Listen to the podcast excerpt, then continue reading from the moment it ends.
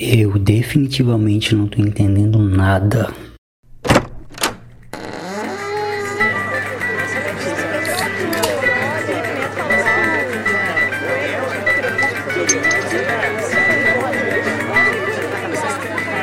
senhor é um teólogo de quinta! Um teólogo de quinta, tá ouvindo? Francamente, viu? Fora daqui! Fora daqui!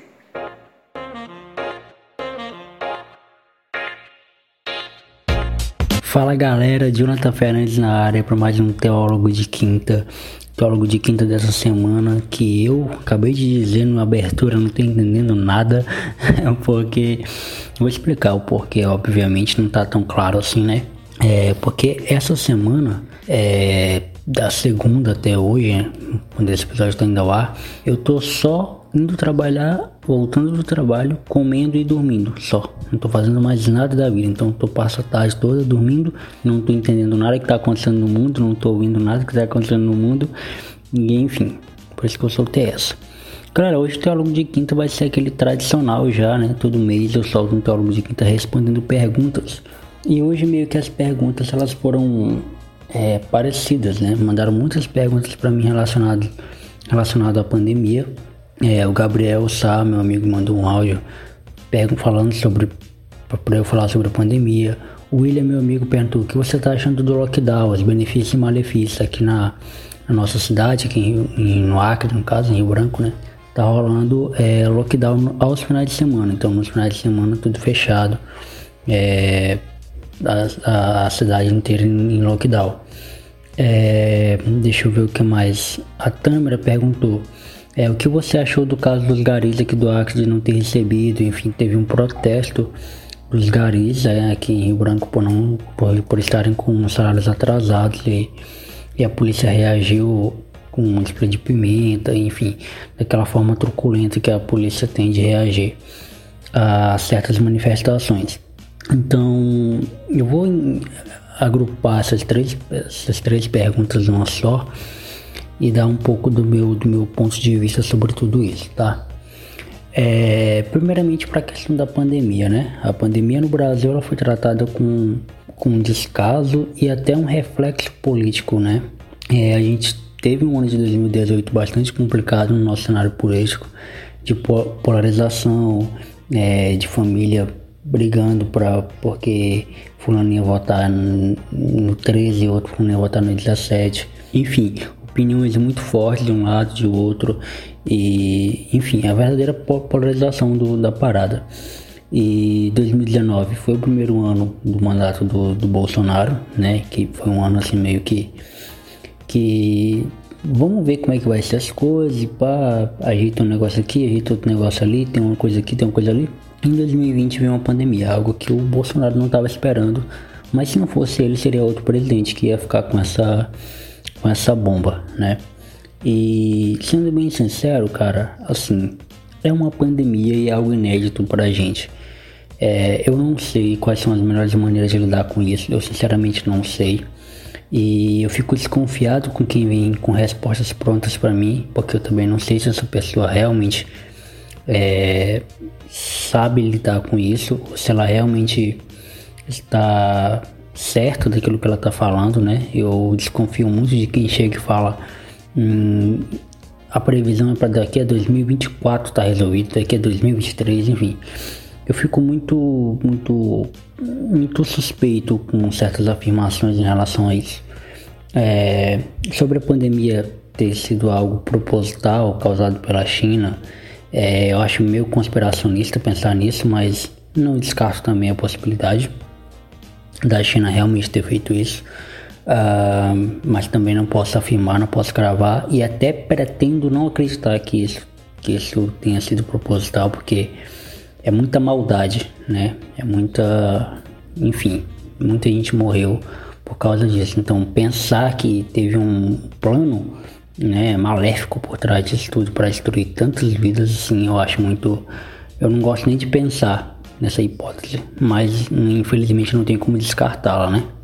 Dado o nosso histórico negativo da humanidade, né, de tanta perversidade que a humanidade já causou uns para os outros, A China também não está fora disso, então eu não, não descarto. É, então a pandemia, ela, o erro da pandemia foi isso, de polarizar, de transformar uma doença, de transformar algo é, muito pesado, muito ruim e, e triste, porque mexe com a saúde das pessoas, que já aqui no Brasil já é algo precário, e também mexe com a situação econômica do país, que também é muito precário. Então, é pegar isso e ainda colocar um outro ponto no meio, que é colocar a questão de que é, um jogo político da, da, das coisas, né? Se você é a favor disso, se você é a favor daquilo, você mexe um pauzinho aqui, você mexe aqui, fica em casa, não fica em casa. E, e isso realmente piorou mais ainda, agravou mais ainda o que já estava muito difícil. Né? Então, e algumas medidas foram adotadas por alguns governadores, por alguns é, prefeitos, né? Que é medidas de, de, de distanciamento social, abre certas coisas, fecha outras coisas, é, reduz funcionários, é, enfim. É, decreta lockdown, decreta fase vermelha, fase verde, não sei o que. E tentando achar medidas que evitassem que isso agravasse, né? Porém, eu acho que muitas das medidas, e agora eu vou começar a falar de contexto de Rio Branco, no Acre, que é onde eu moro, Muitas das medidas adotadas aqui elas foram totalmente improdutivas, elas foram é, muito, muito, elas foram ineficazes na verdade, né? E a falta de informação também, ou então a informação polarizada, que foi o que rolou muito aqui na nossa cidade, eu acho acredito que na sua cidade também, você deve ter visto jornalistas é, levantando um, um um TU de fica em casa totalmente politizado, totalmente. Estava explícito, né, que era politizado o fica em casa deles, né. Existia uma diferença abissal entre o fica em casa de quem realmente está preocupado com a saúde das pessoas e o fica em casa de quem está fazendo politicagem. É, e eu gravei com jornalistas aqui na plataforma, vocês sabem disso. É, e eu tive que tocar nesse assunto com alguns deles para saber o que eles pensavam sobre isso. E e o que torna muito disso mais complicado, porque você vai pedir para um cidadão é, que precisa sair de casa, que trabalha, por exemplo, como pedreiro, que trabalha como porteiro, sei lá, que trabalha como gari, né, que trabalha, que tem os seus trabalhos que não pode ficar em casa, que a, a, a dona de casa que é diarista, enfim, trabalha fazendo faxina, que tem que sair de casa. E você dizer para uma pessoa dessa ficar em casa e ela não tem o que comer em casa, ela precisa sair para comer, para se alimentar, é algo que me incomoda muito, que me incomodou muito durante muito tempo, né, no início da pandemia e enfim até hoje. E, e, uma hora essa conta chega, cara. Uma hora essa conta chega. Uma hora o desespero bate. Uma hora é, é, a economia quebra. A economia do país que já é precária quebra mais ainda. E aí o governo começou dando um, um, um benefício que também piorou mais ainda, porque você tem que sair de casa para ir, ir, sacar esse benefício, pega uma fila enorme e aglomera e, e, e é improdutivo e muita gente não recebe e, e fica e gente que não era para receber recebe e sabe vira um caos e, porque de fato eu acho que não é a real preocupação, saca? A real preocupação do, dos governantes, dos políticos, não é manter o pessoal em casa seguro e alimentado. Não, a preocupação é só vamos dar um ar de segurança para a população, para dizer que é só uma gripezinha, para dizer que esse vírus logo vai passar e vamos tentar equilibrar a economia e a saúde pública. Vamos tentar equilibrar aqui e vender uma imagem de, de, de que está tudo bem, sendo que não está. Então, o, o, quem sofre mais hum, é. Se existe uma pirâmide aí, né? Quem está no topo da pirâmide, obviamente, são os políticos, os governantes. Então, quem sofre mais é quem está lá embaixo da pirâmide, que somos nós, né? Que é o cidadão que precisa pagar suas contas, precisa sair de casa, precisa comer o seu arroz com feijão, sabe? Que precisa alimentar um, uma família, que precisa pagar suas contas, porque senão suas contas são cortadas, sua, sua luz é cortada, seu gás acaba. Então, todo esse conjunto, somado aquilo que eu falei lá atrás, que pegaram algo que, que é inédito, né? Que é um, um assunto de pandemia, de, de, de saúde pública, um caos, né? Na saúde pública. E aí você ainda coloca uma pitada de politizada, né? Algo que não deveria existir nisso tudo. Que o que realmente importa é a vida, o que realmente importa é a saúde da população, o que realmente importa é, é a economia do país. E você pega tudo isso e coloca no bolo da, polici da politização, da politização, da politização, é. Parece que tá errado, mas não tá. Politização. E, e, isso vira um caos, galera. Isso vira um caos. Uma hora essa conta vai chegar, uma hora isso vai refletir em uns ou outros. Infelizmente, perdemos muito, muitas pessoas. Muitos brasileiros morreram, ainda estão morrendo por conta é, dessa doença, desse vírus, né? E, e, e outros estão morrendo de fome sabe? Porque não conseguiram equilibrar. E é óbvio que não vão conseguir equilibrar, porque a preocupação deles não é essa. A preocupação real deles não é em realmente em deixar a população segura, imune da doença e alimentados, né?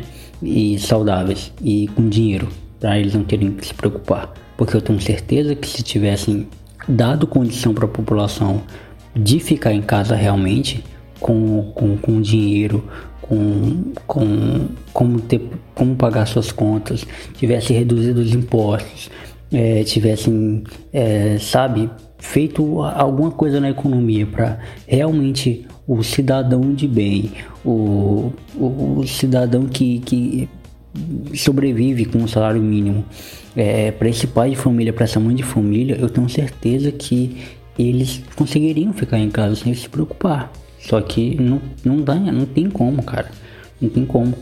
Só para resumir tudo que eu falei, é, foi tratado muito mal isso no Brasil, ainda está sendo tratado muito mal. As medidas de tentar combater isso também foram totalmente improdutivas. Lockdown não dá certo, lockdown não, nunca deu certo, não é agora que vai, que vai funcionar. Tá? Apesar de que eu respeito o lockdown da minha cidade, apesar de que eu tenho que trabalhar também, porque eu trabalho com o meu trabalho ele é um serviço essencial, então eu, no final de semana ainda vou trabalhar, mas é só trabalho para casa. É, tô respeitando isso, até porque não tem como fazer nada, né? Porque tá tudo fechado, então não tem onde comprar nada. E, mas assim, mesmo assim, cara, mesmo assim, ainda não resolve. Então a gente é, tá vendo que é, é um ponto de interrogação quando isso vai acabar quantas pessoas ainda vão ser afetadas, quantas pessoas ainda vão morrer. Então, realmente, isso nos deixa bastante vulnerável, mais ainda. Então, o que sobra para um teólogo, mesmo um teólogo de quinta como eu, é orar, pedir para Deus para que Ele nos guarde. E o meu amigo Caio Ritt, é, do, do podcast Fresco Pai, ele perguntou: é, Acho que não tem como fugir muito da realidade versus atualidade. É, o Bolsonaro é uma boa opção para 2022? Perguntou para mim, né? É, bom, ele tá perguntando para mim, para que eu, para que eu dê minha opinião sobre o que eu acho, né? O Bolsonaro é uma boa opção para 2022. Ah, não é, não é novidade para ninguém que eu votei no Bolsonaro, nunca escondi isso, né? Em 2018 eu votei nele. É, porém, entretanto, todavia, eu não acho que o Bolsonaro seja uma boa opção é, para 2022, assim como eu também não achei que ele seria uma boa opção para 2018. O meu voto no Bolsonaro, como muitos votos de amigos meus, muitos amigos meus também, foi um voto de no menos pior e a gente está cansado da mesma e a gente tem agora pela primeira vez uma voz de direita forte. Mesmo que essa voz de direita forte seja uma voz confusa, seja uma voz que não sabe comunicar bem, mas ainda é algo que mais se aproxima daquilo que a gente pensa. É, no sentido econômico, no sentido de, de, de costumes, né? De, de, preservar as tradições, enfim, tudo mais. É, então, é, é, o problema do desespero é que o desespero ele apela para os extremos, né? Se você, por exemplo, pega uma, uma população muito pobre e vem o, o lei oferece é, emprego, oferece, sei lá, Bolsa Família, oferece para população vai abraçar esse extremo aí, né? E aí você tá numa uma, uma população muito com muita violência, muito crime, é, muito, muito, muita coisa errada. E aí vem um cara que fala que, que bandido bom é bandido morto, que vai acabar com a criminalidade, que é isso, que é aquilo outro, e você tá cansado já disso, você apela para esse extremo também. Então, eu acho que o, o, nosso maior problema é o desespero. O desespero faz você apelar para os extremos, né? É, faz você pegar algo que é muito que, que tem uma origem boa e transformar isso numa origem é, e transformar isso numa deturpação muito grande. É, e assim, é, eu costumo dizer, eu até falo com meus amigos, eu costumo dizer que num eventual, é, um eventual segundo turno entre Lula e Bolsonaro, se esse primeiro é, chegar a candidatar, que eu não duvido, e eu vou ter que ir no Bolsonaro. Lamento, infelizmente. Porque eu não anulo meu voto e eu não consigo votar em branco. Né? Eu acho que isso é descartável para mim, né? Então eu preciso exercer meu voto como cidadão, eu preciso deitar minha cabeça no travesseiro e dormir em paz com, com a minha consciência. Então, com a dor no coração, mais uma vez eu votaria no Bolsonaro. Mas no primeiro turno, com várias opções, eu vou na menos pior. É, então, Bolsonaro para mim já é descartado. É, Lula para mim nunca foi opção, né? Então eu vou numa terceira opção, cara. É, eu vou tentar achar um candidato que seja mais à direita, que pense, que tenha pensamentos parecidos com os meus, que bata em teclas que eu que eu abraço, que eu acho interessante e vou nele, sabe? Ou vou nela, né? Dependente de quem for para presidente. Então, para 2022, o Bolsonaro ele não é uma boa opção para mim, tá? É, diante de, de, de, de, tudo que, que ele fala, que ele falou, é, de coisas que, que ele disse que faria que não, nem começou a fazer é, e, e, e, pela comunicação também, de não saber comunicar, de falar com o povo. Eu acho que a direita não é isso, sabe? É, isso aí é uma parte da direita. É, assim como eu acho também que a esquerda não é totalmente ruim, tem coisas boas na esquerda. Porém, o, o, o que fica mais famoso são os famosos, né? É a galera que é mais conhecida que pega esse crédito aí, ou esse descrédito aí. Então, para mim, para 2022 eu vou numa terceira opção que, que mais se aproxime do que do que eu penso, né? Oxente, seu teólogo, o senhor tem uns negocinhos bacanas aí pra ver? Muito obrigado, vice. Que isso, rapaz? Pegando indicação com um teólogo de quinta desse? Oxe, menino, esse teólogo pode ser de quinta, mas o que ele indica é de primeira, viu? E antes de continuar respondendo as perguntas da galera aqui, vamos pro Teólogo Indica, né? E o Teólogo Indica de hoje é um blog que eu tenho junto com a minha amiga Cris, o Natanael Costa, é, chamado Desça do Púlpito. Desça do Púlpito é um blog onde a gente escreve sobre coisas que não são faladas na igreja, mas que deveríamos pensar, que deveríamos refletir, é, porque serve para nossa vida cristã também, sabe? Então Toda segunda-feira tem texto novo. Nessa segunda-feira eu falhei porque eu não, não tinha conseguido pensar em nenhum tema é, até, até a data da postagem, mas enfim. É, toda segunda-feira tem textos lá, quando não sou eu é a Cris, quando não é a Cris é o Natanael.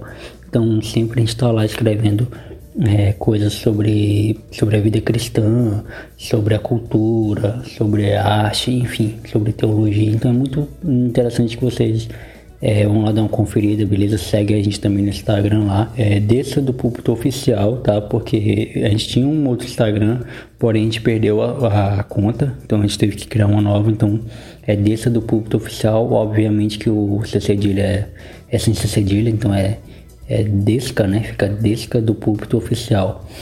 É, então, lê o nosso texto lá, toda segunda-feira texto novo. Esse é o Teólogo Indica da semana. Meu amigo e editor Fio Santos, né, mandou pergunta. Cara, o Fio sempre manda pergunta difícil. Se você for é, ouvir outros teólogos responde, né, de perguntas e respostas que o Fio mandou pergunta, são sempre perguntas muito difíceis que me deixam numa saia justa, numa complicação enorme. E dessa vez não foi diferente, né? Ele perguntou assim: uma coisa que não muito tempo atrás tu absolutamente nunca faria, mas hoje tu faz e acha importante. É, pô, se ele tivesse terminado aqui hoje tu faz, já tava suave, né? Teria algumas coisas para responder. Agora, que tu que não faria, nunca faria hoje tu faz e acha importante, cara, é muito específico e é muito difícil, né, de responder isso. Mas vamos lá, eu acho que eu consegui pensar numa coisa para responder. algo que há um tempo atrás eu, eu na minha cabeça não, nunca faria assim, que era de me afastar de certas pessoas, né? Eu achei que durante muito tempo da minha vida eu não ia conseguir me afastar por conta própria de algumas pessoas. E eu, quando eu falo algumas pessoas, eu não estou sendo específico, tá? Não estou pensando em pessoas específicas, mas eu me afastar de algum tipo de, de alguns tipos de pessoas, né? É, por conta que eu sempre fui um cara muito amigo das pessoas, é, que sempre conseguia ver o lado bom das pessoas e sempre perdoava as pessoas. Então, se elas viessem me pedir perdão, eu ia é, voltar a falar com elas e seguir em frente. Mas de uns tempos pra, de uns tempos pra cá, né, desde que eu vim morar sozinho e pá, algumas pessoas que que eu achava que nunca ia me afastar delas, que que mesmo com os vacilos que ela cometia, que ela cometeu, eu ainda ia perdoá-las.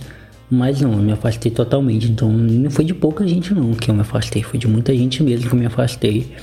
E eu considero isso muito importante para mim, para o meu crescimento, para entender que algumas pessoas elas realmente elas só vão passar pela sua vida e depois vão embora, sabe? Elas, algumas pessoas elas precisam ir embora para que você tome um rumo, outro rumo na sua vida, porque elas não é, não são para elas ficar na sua vida nem para você ficar na vida delas também. Talvez elas precisem de outro rolê e tá tudo bem, sabe? Então isso foi uma das coisas que eu eu pensei assim agora para responder, né? Mas é, possa ser que tem outras coisas, depois em outro teólogo de quinta eu fale aqui. E Fio, para de fazer perguntas difíceis, cara. E o Luiz Freire, o Luiz Freire, pô, o Luiz Freire é um cara brabo, viu? O cara escuta a gente há muito tempo.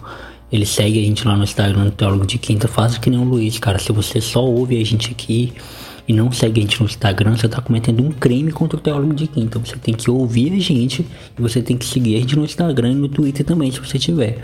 Instagram, arroba teólogo de quinta. É, Twitter, arroba teólogo que. Então o Luiz ele mandou lá é, para eu falar dos melhores bastidores do TDQ. Eu não sei se ele falou TDQ, ele estava dizendo do, do, do Teólogo de Quinta e plataforma, ou se ele estava falando só do Teólogo de Quinta, né? Mas enfim, eu vou dar um, um panorama dos dois, né? Um bastidores, alguns bastidores legais do Teólogo de Quinta é que eu sempre gravava à noite, né? Lá em casa, onde eu morava com os meus pais. E, e o teólogo de quinta, ele sempre, sempre foi um monólogo, assim, né? É, sempre não, na primeira temporada ele foi de, de bate-papo, né? A partir da segunda temporada passou a ser monólogo. Então sempre é, faço roteiro, né? Eu fazia roteiro, hoje não fiz, porque eu, tá tudo no bloco de notas, mas eu faço um roteirozinho para seguir a, a sequência de raciocínio ali do que eu vou falar. É, e, e se tem um bastidor legal assim que eu posso falar do Teólogo de Quinta, foi a primeira vez que eu gravei comprando comida, né? É, eu tava desempregado na época, então eu comprei. Eu não, não lembro qual foi o teólogo de quinta que eu gravei, mas eu pedi pizza e aí eu comi e, e aí pedi refrigerante também. E aí fiz aquele tereré e tal. Fui, pro quarto e me sentei e pela primeira vez assim me senti gravando um podcast, sabe? Pela primeira vez eu falei, caramba, se eu conseguir viver disso, é muito bom, porque é muito prazeroso você fazer isso aqui. Então, esse, é esse é um bastidor legal, assim, do Teólogo de Quinta, né? Que ninguém sabe, você não, não chegou, é, a, não, não passei essa mensagem, esse recado, né? Para quem tava ouvindo, mas é, é uma das coisas do Teólogo de Quinta, assim, quando eu gravo sozinho, que, que, que é interessante, né, pra galera é, saber. E outra coisa também interessante do Teólogos de Quinta, que eu gravo sozinho, né, como eu já falei para vocês, é que eu geralmente visto uma camisa para gravar. Não me pergunte por quê, porque é só áudio, né? Então eu geralmente visto uma camisa, tipo, é, o tereré ele, é, ele, é lei, tá? Tem um tá tomando tereré quando eu tô gravando, isso é lei, tradição já. Então, mas eu sempre vesti uma camisa, cara. Hoje especificamente eu tô sem camisa. É, porque tá muito calor também, né? Mas toda vez eu fazia um, um ritual para gravar, assim. Não, não me pergunte por quê. Agora, é, bastidores de plataforma tem muitos, né, cara? Muitos que. É o primeiro episódio do plataforma com a Vitória, que tá muito ruim o áudio. É, eu gravei com, com. Era tarde já, eu acho que era mais ou menos umas 11 horas da noite quando a gente começou a gravar. Ela dormia tarde, dormia tarde também. Eu tava desempregado, então podia dormir tarde, enfim. E, E eu tinha recém saído da empresa que eu trabalhava e a Vitória ainda tava lá nessa empresa. E ela, eu mandei mensagem para muita gente, para muita gente. Ela foi a primeira pessoa, ela foi a única pessoa que me respondeu e aceitou, né? Topou gravar comigo. E aí o resto você tá lá no episódio, é só você ir lá ouvir, beleza? Então é isso, galera. Essas foram as perguntas e respostas do Teólogo de Quinta de hoje. É, lembrando, lembrando que todo, todo mês a gente faz um programa desse, tá? Um programa especial respondendo perguntas, então você pode mandar. Lá eu sempre coloco caixinhas de, de perguntas lá no Instagram, de sugestões, então você pode sempre mandar por lá. Tem também o pessoal do Clube TDQ, que falando nisso, você pode entrar pro Clube TDQ é, fazendo um pix né, pra gente. Hoje, quinta-feira, é o último dia para você entrar pro clube no mês, de, no mês de março, né? Que aí depois as vagas vão fechar e vão abrir só no mês de abril. Então você vai receber um podcast extra mensal, né? Todo mês você vai receber um podcast extra, além de todos os podcasts da casa que são gratuitos, você recebe um podcast extra, sem contar sorteios de brindes, é, conteúdos é, exclusivos que só os assinantes recebem, é, teólogo de quinta antes de todo mundo, plataforma antes de todo mundo. Você pode indicar convidados, é, os, os, seus indicados eles vão ser priorizados aqui no plataforma. A gente vai atrás deles para tentar gravá-la com eles, enfim. Então tudo isso você ganha, sem contar a satisfação de estar ajudando um podcast amador, um podcast que precisa muito da sua ajuda para sustentar, né? Então se não vai te fazer falta, cara, faz um pix pela gente de 10 ou 20 reais. Tem dois planos aí, você pode conhecer mais nossos planos entrando no link que a gente vai deixar aqui embaixo na descrição. Então ajuda a gente, beleza? Vai ser muito bom. Então é isso, galera. Muito obrigado você ouviu até aqui. Compartilhe com seu coleguinha. É, manda aí pro, pro seu coleguinha, ó, escuta aí, escuta aqui, se inscreve no nosso canal no YouTube, no nosso canal de cortes. E é isso aí, tamo junto, até a próxima. Fui!